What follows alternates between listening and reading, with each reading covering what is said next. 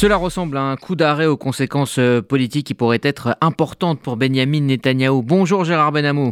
Bonjour Rudy, bonjour à tous. Vous êtes notre correspondant permanent euh, en Israël. La Haute Cour de justice a donc disqualifié hier Arié Deri euh, comme ministre en raison de ses multiples condamnations par la justice dans le passé. Et ce sont des condamnations toujours d'actualité. Oui, il faut rappeler que des requêtes avaient été déposées devant la Haute Cour. Elle déclarait que la condamnation de Derry en 2022, à laquelle s'ajoutait une condamnation à une peine de prison pour corruption en 1999, rendait déraisonnable sa nomination à un poste ministériel.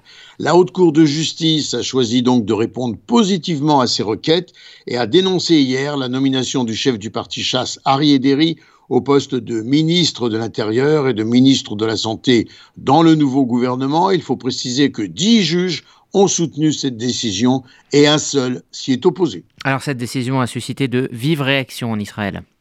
Oui, à commencer par le député Eli Dalal du Likoud, qui a estimé que Benjamin Netanyahu respecterait le jugement de la Cour, ce qui semble se confirmer ce matin. Au parti chasse, c'est la colère et l'inquiétude. Le ministre des Affaires sociales, Yaakov Margui, du chasse, avait précisé récemment au micro de la radio Cannes que Netanyahu comprend très bien que si Arié Deri ne siège pas dans son gouvernement, eh bien, il n'y a plus de gouvernement. Le Premier ministre devra prendre une décision. Quant à Arié Deri lui-même, il aurait établi clairement auprès de ses proches qu'il ne démissionnerait pas. La situation semble donc critique au regard de Netanyahou. Le parti chasse détient 11 sièges sur les 64 de la coalition. Son départ en colère derrière Harry s'il se réalisait, bouleverserait tout l'édifice de la coalition. Alors cependant, du côté du euh, parti euh, chasse, hein, on tente de trouver des solutions pour euh, échapper donc à ce verdict de la haute cour. Oui, ne serait-ce même que provisoirement. Le député du chasse, Avraham Betzalel, a expliqué au site Waynen Wynet, pardon, que tous ceux qui ne veulent pas d'Ariéderi comme ministre, eh bien, l'auront comme Premier ministre, expliquant il peut devenir Premier ministre d'alternance. Nous avons le pouvoir d'annuler la loi qu'il a disqualifiée sans attendre hier, le Premier ministre s'est rendu chez Ariéderi pour soutenir, a-t-il dit, un ami très proche dans l'épreuve. Netanyahou voit son destin politique d'une certaine façon lié à celui d'Ariéderi. Alors qu'est-ce que concrètement euh, peut faire le chasse hein, pour ramener euh, Ariéderi euh, dans les ministères? Eh bien, dans un premier temps, il est envisagé de créer deux nominations de nouveaux ministres un proche d'Ariéderi, venu de chasse, ou même quelqu'un de sa famille, la rumeur parle du propre fils d'Ariéderi, qui deviendrait ministre de l'Intérieur, et puis un proche de Derry et de Netanyahu, cette fois, pourrait prendre la santé, ce pourrait être l'actuel directeur général de la santé.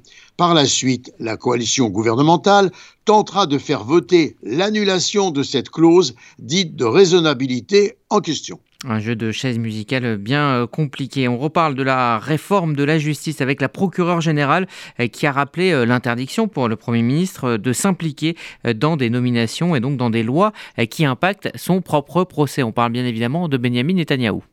Tout à fait. La procureure générale a écrit dans l'avis qu'elle a envoyé lundi au Premier ministre Netanyahou qu'il était encore tenu de respecter l'accord sur les conflits d'intérêts de 2020.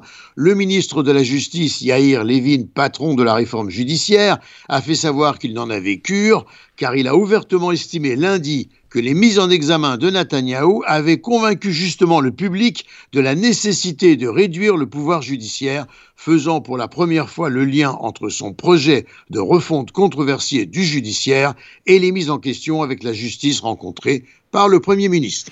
On parle maintenant euh, de diplomatie avec euh, le Maroc et Israël qui veulent élargir leur coopération notamment dans le renseignement, la défense aérienne et la guerre électronique, particulièrement la cybersécurité, ce qu'a affirmé d'ailleurs lors d'une réunion bilatérale de défense mardi à Rabat l'armée marocaine. Et puis diplomatie euh, toujours avec une grande séquence israélo-américaine qui s'ouvre. Le conseiller à la sécurité nationale des États-Unis, Jack Sullivan, est en Israël.